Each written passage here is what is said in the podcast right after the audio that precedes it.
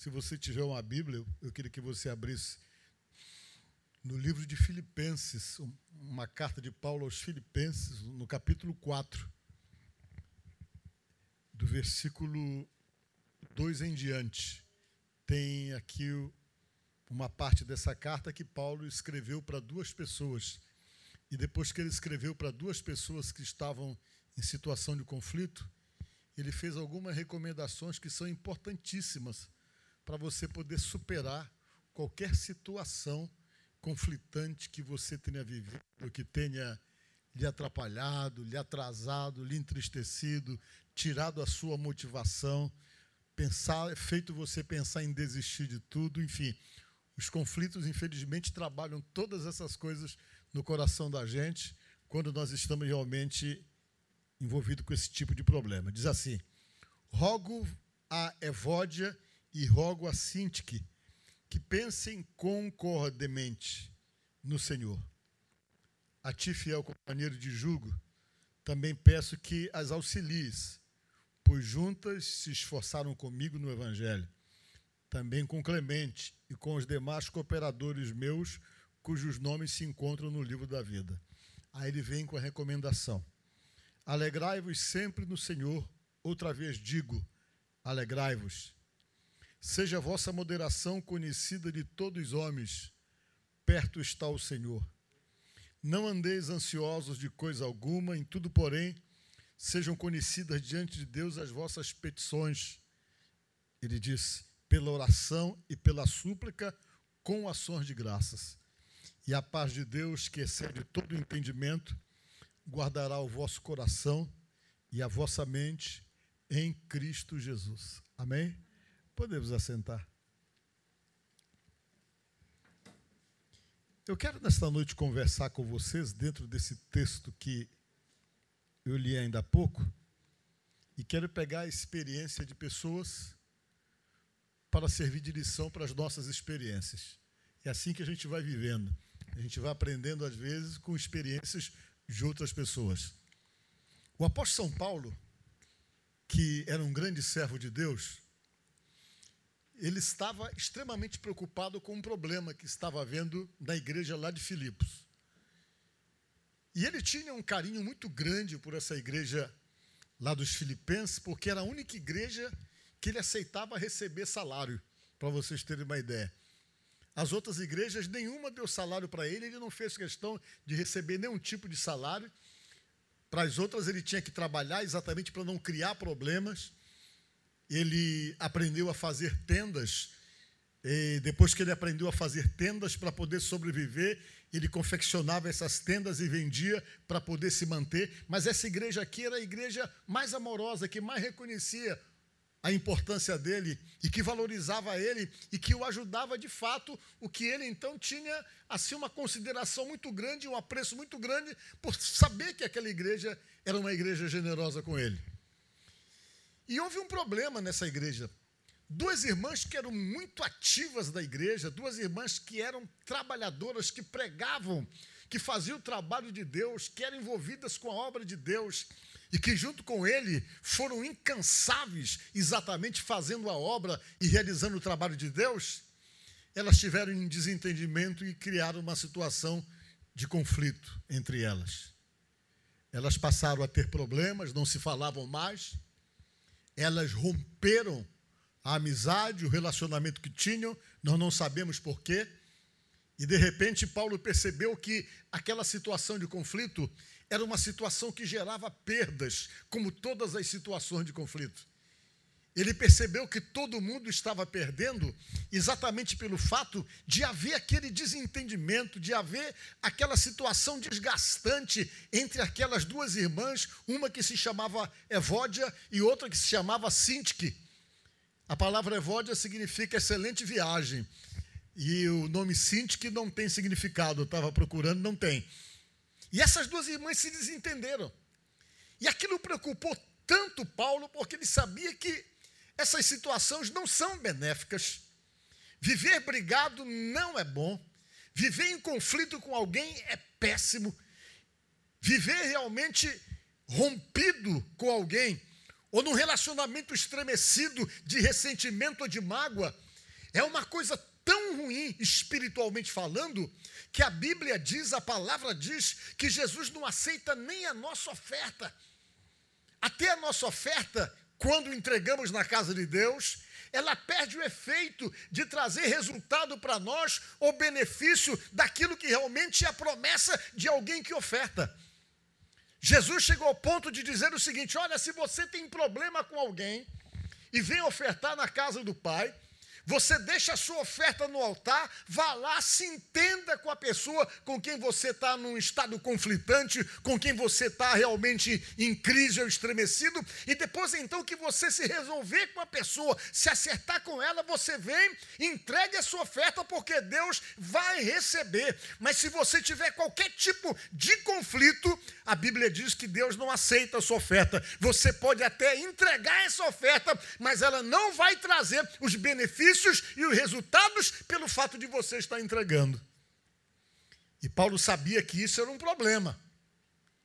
Era um problema sério, não somente para a igreja daquele lugar, mas para a vida cristã daquele povo, essa crise, esse rompimento, essa ruptura, esse problema realmente de desentendimento era gerador de uma série de problemas e de uma série de dificuldades. Às vezes a gente para e pensa um pouco, imaginamos que às vezes a nossa vida está inserida num determinado conflito. E tem pessoas que vivem num conflito há anos. Tem pessoas que vivem em situações estremecidas com outras pessoas há anos situações que não foram perdoadas, situações de relacionamento que ficaram pendentes, situações que não tiveram, de fato, uma conversa para poder definir, para poder resolver aquilo que ficou mal resolvido. E nós vamos então simplesmente alimentando mágoas, alimentando ressentimentos, indiferenças e tudo aquilo que para Deus é péssimo e que gera um bloqueio dos benefícios espirituais de Deus para a nossa própria vida, quando nós permitimos que essas coisas estejam em nós. Conflito, gente, não é bom. Conflito amarga a vida. Conflitos geram isolamentos. Conflitos geram indiferenças. Conflitos fazem simplesmente que o ambiente da nossa casa, o ambiente de trabalho, o ambiente das nossas vidas, além de ficar azedado, fica completamente comprometido diante de Deus, gerando então um certo bloqueio, um impedimento que não deixa Deus agir enquanto as coisas não se resolvem, enquanto as pendências sejam resolvidas. E por esses conflitos gerar esse tipo de impedimento, de embargo, de dificuldade, Satanás trabalha para que vivamos em conflitos, para que pessoas nos machuquem, para que as pessoas nos magoem. Satanás trabalha para que você viva chateado, viva mal-humorado, viva revoltado com isso, viva revoltado com aquilo.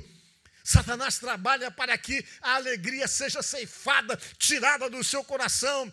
Porque ele sabe que quando ele tira a alegria do seu coração, tira a sua motivação, o seu prazer de viver e de fazer as coisas, e uma das coisas que ele vai trabalhar sempre é para tirar isso, exatamente para que no lugar da alegria esteja a insatisfação, a revolta, o desejo de vingança, ou uma resposta querendo dar na altura em que recebeu uma determinada ofensa, para poder potencializar cada vez mais as situações de problemas e de dificuldades que estão em nossas vidas que vão gerar sempre barreiras, embargos, impedimentos e impossibilidade da bênção de Deus sobre nós.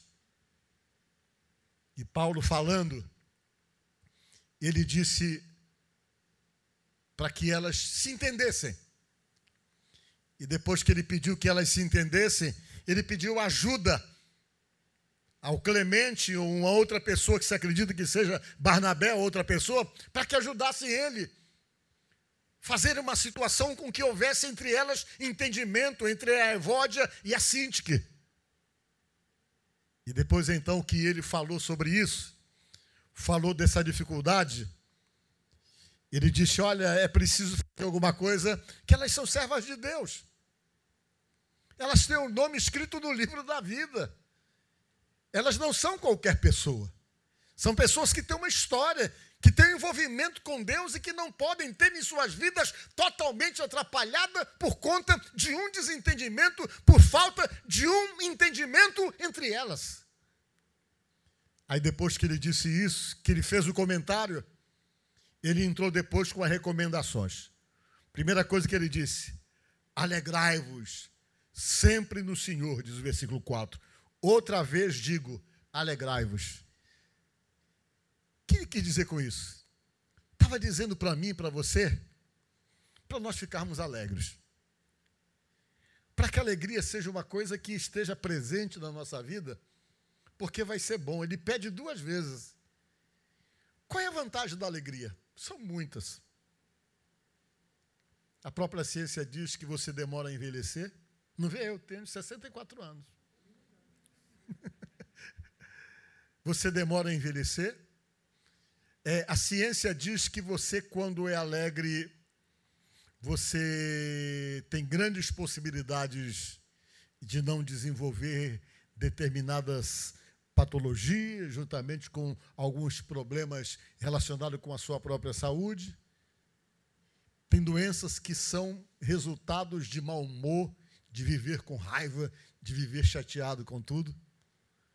E a gente sabe que a alegria ela é extremamente benéfica para a gente. Ela ajuda você a sobreviver com qualidade de vida. A alegria ajuda você exatamente a viver bem. E ele pega vem e diz: Alegrai-vos, outra vez vos digo, alegrai-vos. Ele diz uma coisa interessante: que essa alegria seja sempre no Senhor. Amém? Por que, que ele fala isso? Porque tem muita coisa que pode roubar nossa alegria. Muita coisa.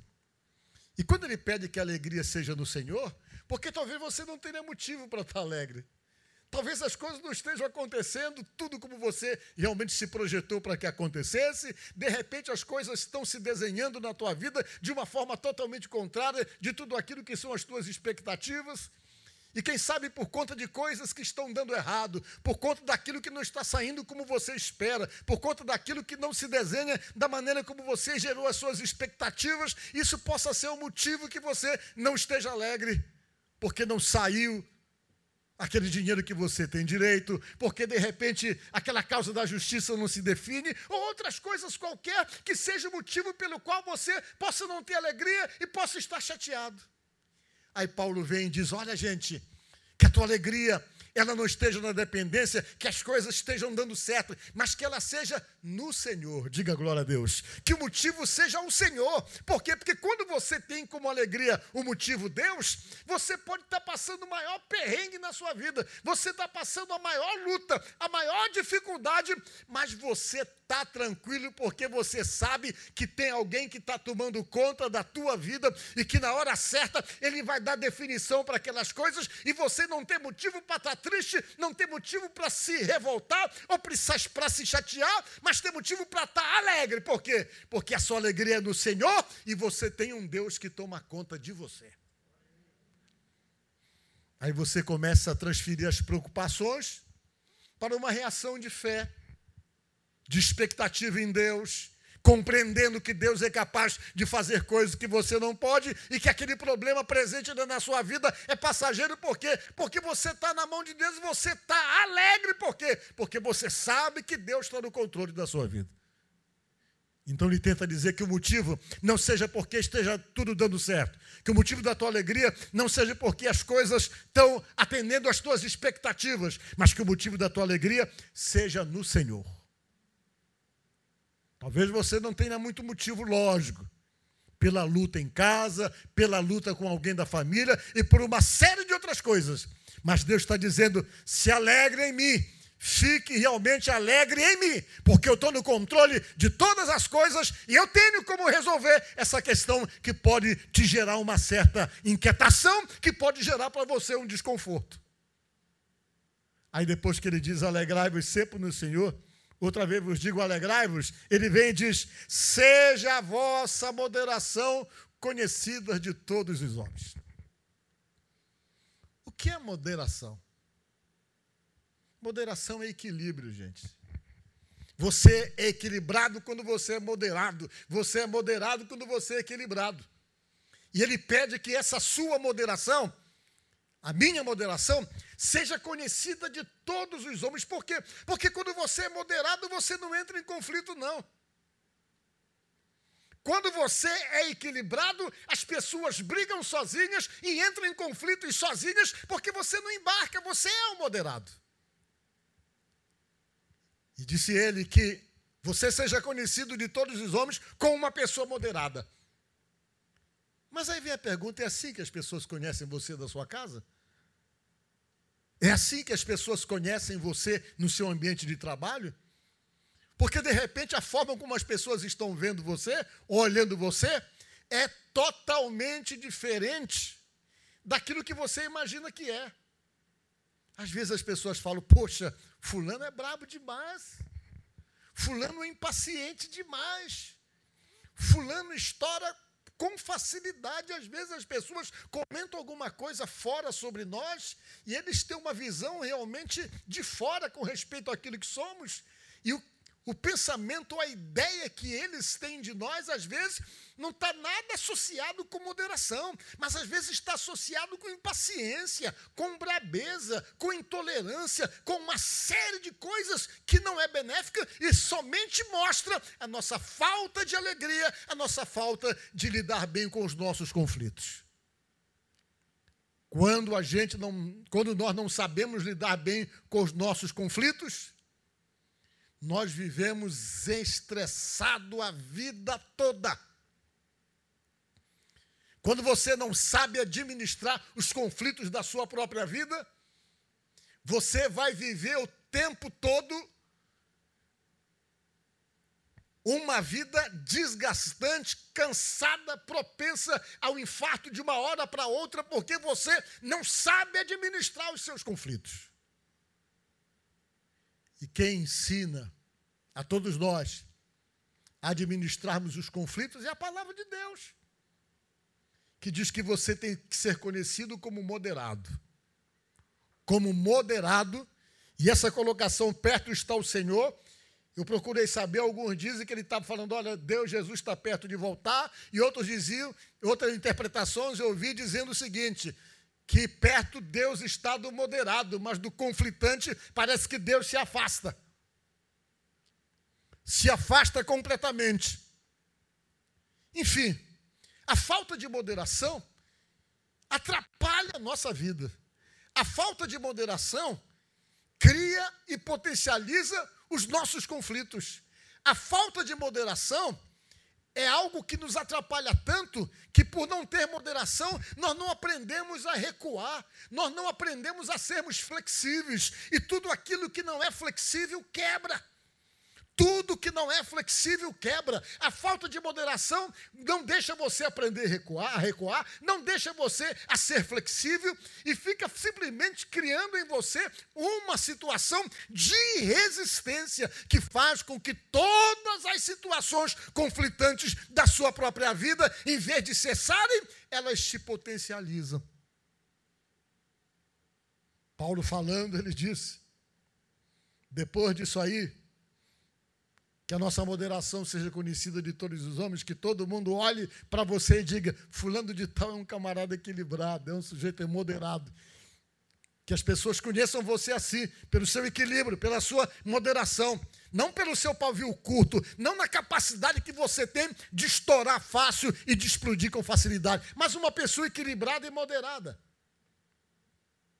E depois que Paulo falou isso, ele vem e continuou dando conselhos dizendo: Não andeis ansioso com coisa alguma.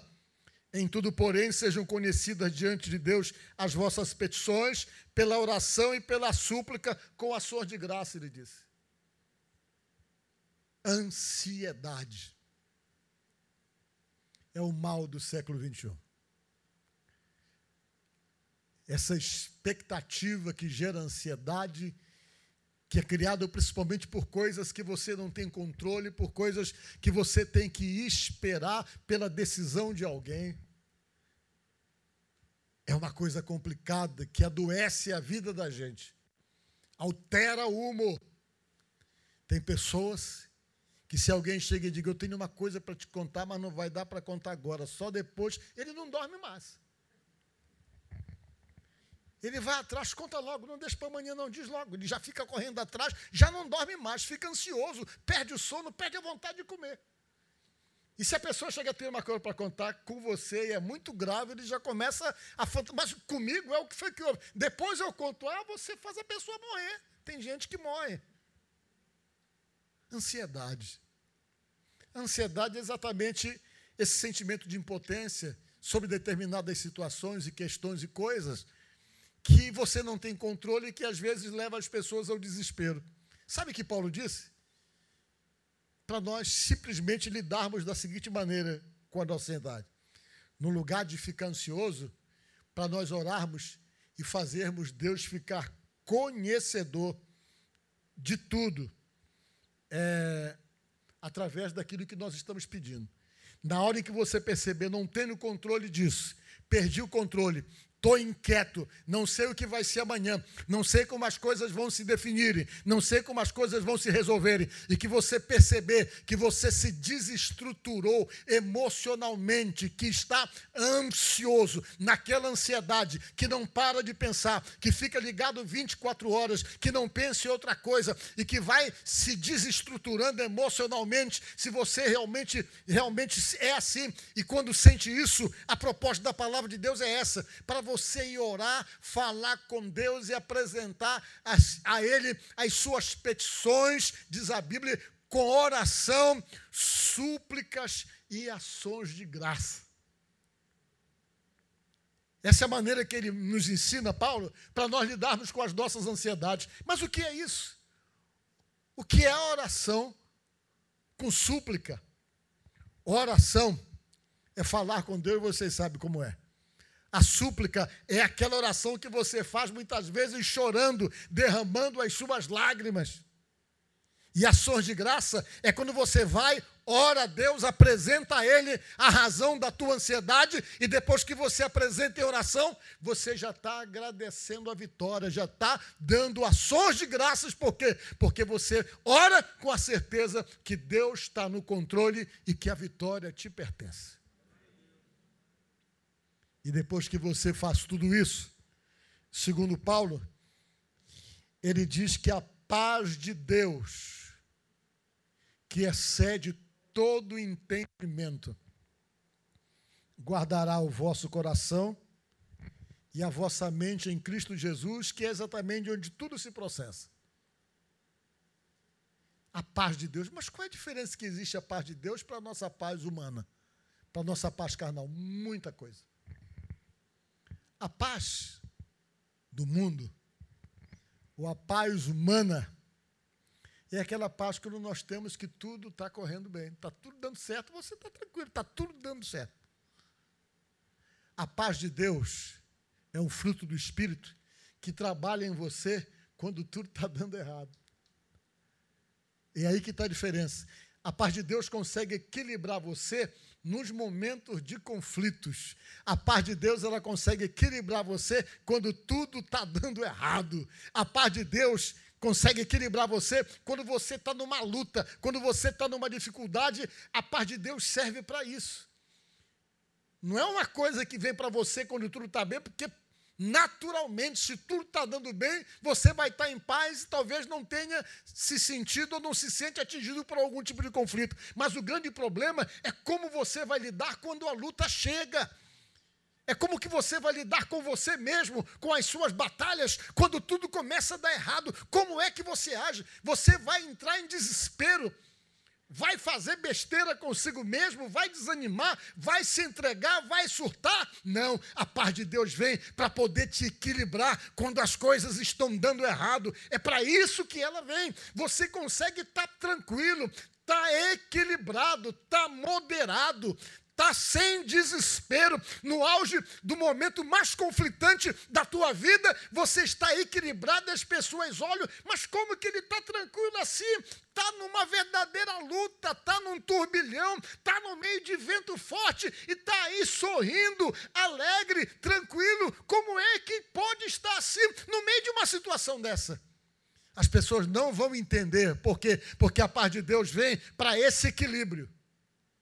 Por isso que Paulo falou que ela excede todo e qualquer entendimento que as pessoas não conseguem entender como é que você se mantém estruturado e sustentado no meio de um turbilhão, no meio de ventos fortes, no meio das situações mais desajustadas da sua própria vida. Você está ali sustentado, por quê? Porque a paz de Deus te sustenta e faz até fazer você sorrir no meio dos maiores conflitos da tua vida. Por quê? Porque a paz de Deus ela age no teu coração, na tua mente e faz então com que as pessoas olhem e percebam que ela excede toda e qualquer compreensão, todo e qualquer entendimento.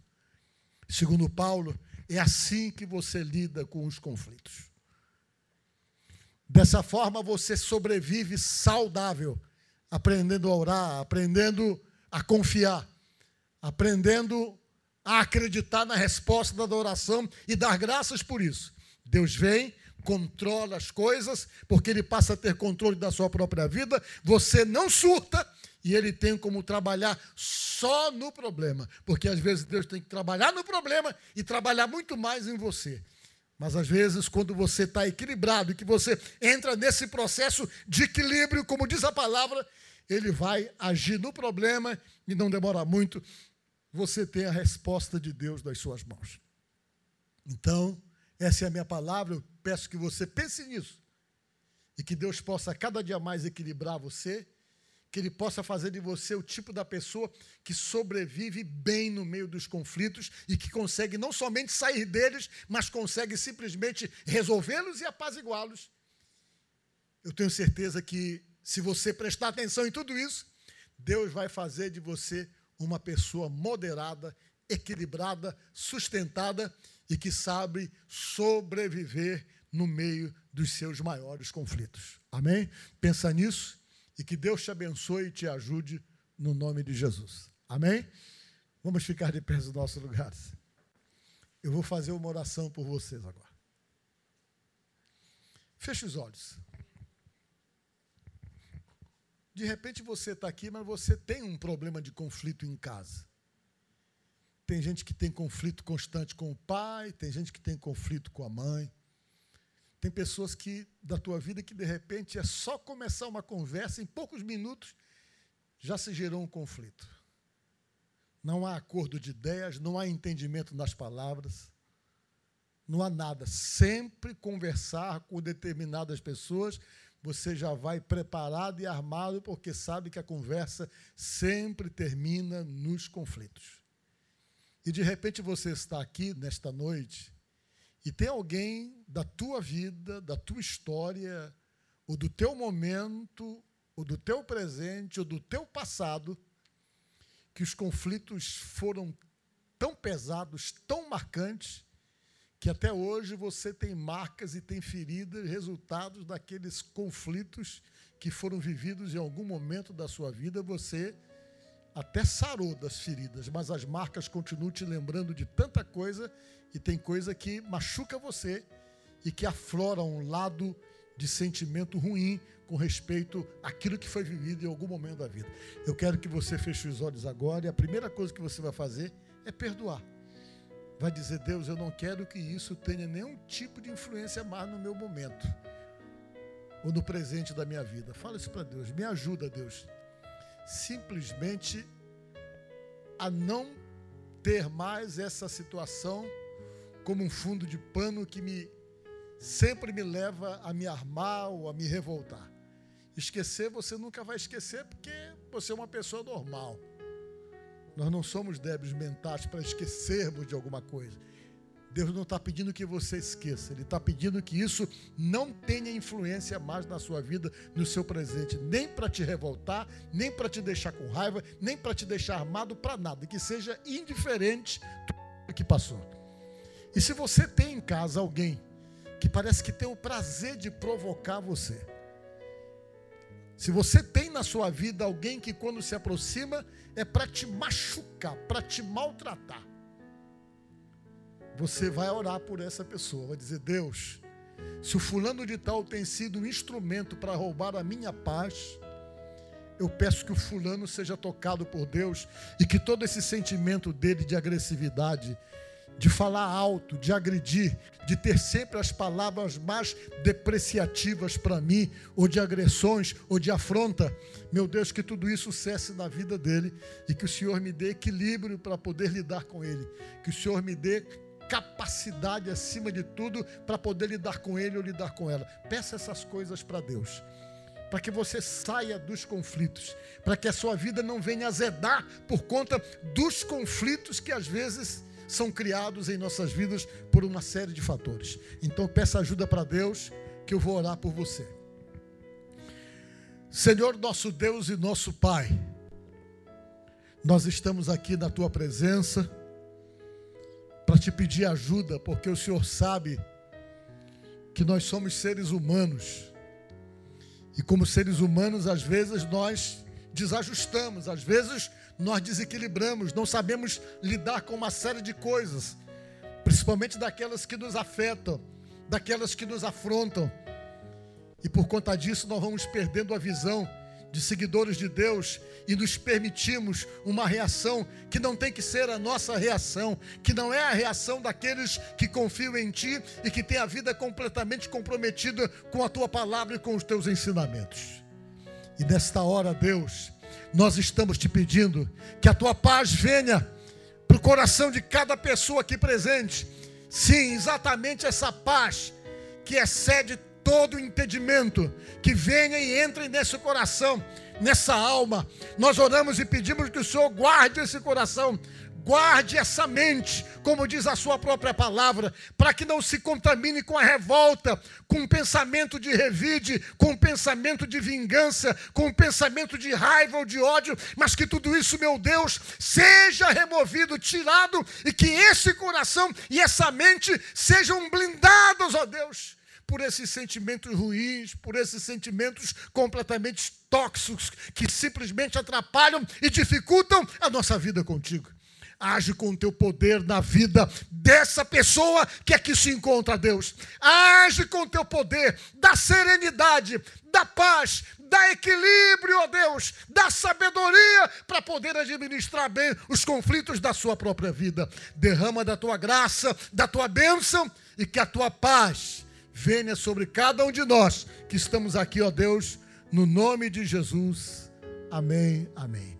Diga assim, Senhor Jesus a minha vida eu coloco nas Suas mãos.